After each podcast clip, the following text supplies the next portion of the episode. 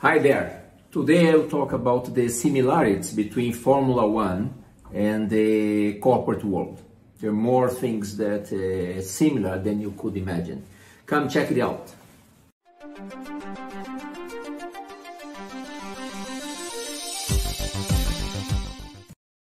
What are the similarities between a Formula One and the corporate world? A lot you would not, not imagine.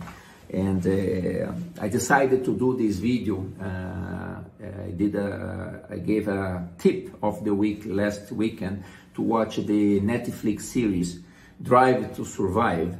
But uh, with this race in Brazil recently, last weekend, with Hamilton incredibly win, winning this race in Interlagos, São Paulo, it was another great reason for me to dedicate this video of this week to this. So you know that, uh, or you might know that in the beginning of my career, I was a sponsorship manager. So more than 20 years ago, I was in charge of Formula One, Formula Indy Lights, Formula One in Brazil, Formula Indy Lights, and Indy uh, in the United States. Two and a half years, traveling all the races, 20 plus weekends per, per year. Uh, my friends used to say that uh, they were very jealous of my position. They even asked that if I was getting any money, any salary to do that, because it was really a dream job.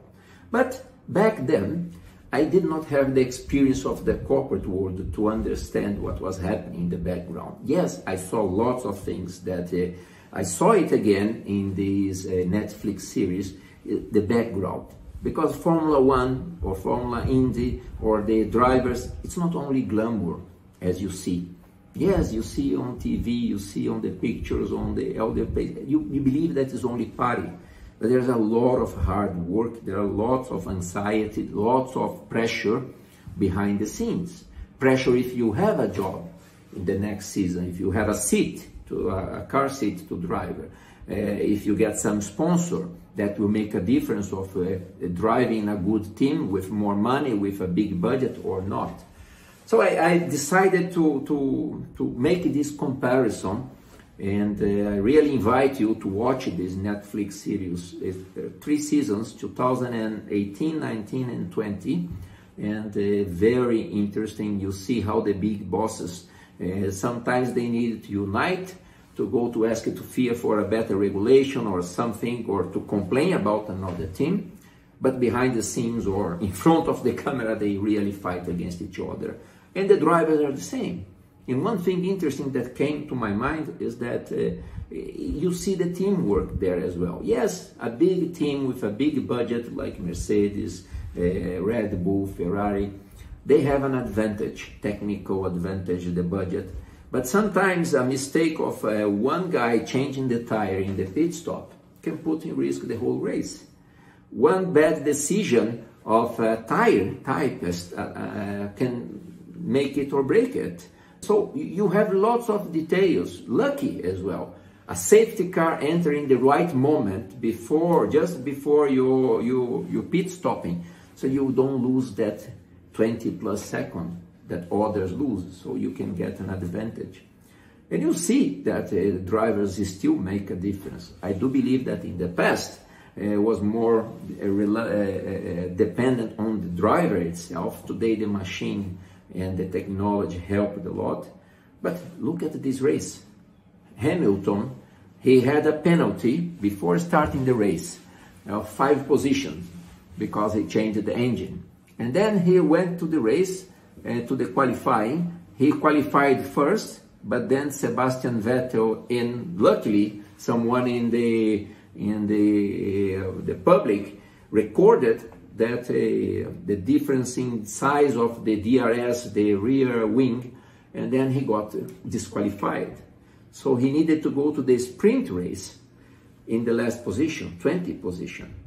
And guess what? He ended up in fifth position in the sprint race it's a short race. With the penalty of five, so he went to, to start the race in 10th position. So he was penalized in 25 position. Oh, I, I don't think anyone thought that he, it would be possible for him to win the race, and he won the race. Yes, he was lucky with some the, a nice pit stop, uh, faster than Max Verstappen, a safety car coming in the right position so he could sh uh, shorter the, the gap. And you might say, yes, but he had a good uh, car. Valtteri Bottas had the same car. So, yes, the, the first competitor is the one inside your team. And you watch that in the Netflix, and I have seen that 20 years back. Two drivers, they, yeah, they are smiling in front of the camera. We had recently in Formula One some drivers that not even in front of the camera they were smiling because they really fought, uh, fighting very tough uh, in the race and it was impossible to pretend that all was good. But again, uh, the first competitor, and you believe it, you, you ask, but what about in corporate? Yes, you have all your peers are your competitors. And some companies, the meritocracy is so high that they give bonus or a good bonus only for 10% of the, the employees. So you, need to fight. And you might say, yeah, but it's a healthy competition. I, I wish it was. Sometimes it's not like that. So you, you really uh, need to, to understand that, that this competition sometimes is the first competitor is inside your company, unfortunately, uh, because they have the same conditions as you. But sometimes it's not because of you. Sometimes it's the, the, the, the lucky or the world. So the results, you can do all your, your best effort, but something happens. A war comes into place or a big economic crisis or a pandemic. So it's visible that this world is moving so fast that is that, that used to be called as VUCA, volatile, uncertain, complex, and ambiguous, moved into brittle. I have just recently uh, recorded a video worth it to checking about these two acronyms. And the most important bit of BANI for me, it's not the brittle, fragile, it's the anxious we are with the high level of anxiety across the world. United States, there is this uh, great resignation, worth it to check. It's a lot of people resigning. And during a pandemic, they are resigning because they are reached a level of stress. So for me, this happens everywhere. And, and sometimes you control, others you don't control. Take the example of Sergio Perez, the Mexican driver last year in the last race in Bahrain. He didn't have a seat for next year, for the following year, for 2021 season, because uh, Sebastian Vettel was invited by Racing Point, the owner Lawrence Stroll, uh, uh, the father of uh, Lance Stroll, and uh, he asked Sebastian Vettel to come. So Sergio Perez, that in my opinion, and most, maybe it's a much better driver, more experienced than Lance Stroll, but because he, his father or the money that he was bringing was not enough. So he, the, there were two races in Bahrain, one in the inner circle and in the out, outside circle. And the first one, he, he didn't finish. The second one, he started well, but he was pushed out by Charles Leclerc and went to the 20th position. So to restart the race back there, and he ended up winning with a car that was good, but not number one or number two. Was he lucky during the race? Yes.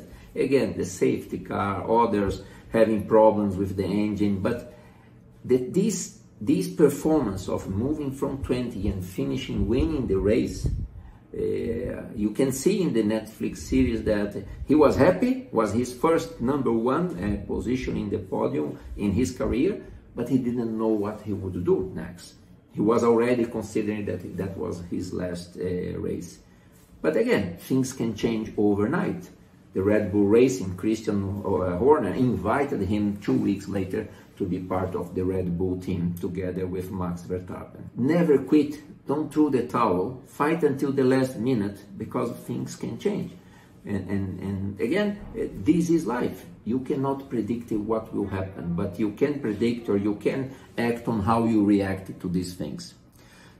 Something similar happened to, to me when I was in, in Formula Indy. We invited a, a famous driver to come to drive for us Saturday night, but during the last race of the season in Fontana, uh, a driver that was supposed to go to Penske uh, Greg Moore, uh, in a crash in the 10th lap, he died. So the driver that we were talking and the pos pos possible moves that has impacted and we couldn't get the driver and he ended up going to drive for Roger Penske. So again, uh, you needed to learn how to, to, to live with this uncertain. You needed to be ready for anything that happens. So in this competitive, political, fragile, non-linear and incomprehensible world, how you need to, to behave. First, you need to keep calm. Uh, there's no, no, and people are panicking, but you need to be calm. Confident in your potential. You should be the first one to trust in yourself. And lots and lots of emotional intelligence and grit. For me, grit, the passion together with the resilience, makes a hell of a difference. And for the company, either a Formula One team or corporate, to have a meaningful purpose is key nowadays for the employees and for the, uh, the, the, consumers. So I hope you are enjoying it. I'm trying to share what I have learned. Sometimes I see something that I can make a connection like this Formula One, the corporate world. If you are enjoying it, please give a, a thumbs up. Sign it. Unfortunately, less than half of the, the my audience is, uh, is has subscribed to the channel. It doesn't cost anything for you to subscribe, but at least I get more data in terms of the, the profile of my audience and that I can target better the type of uh, videos and topics to do this. You can also check my videos in Spotify and Apple Podcast Connect. And uh, that's it, guys. I hope you're enjoying. I'm counting on you. A big hug and God bless you. Cheers.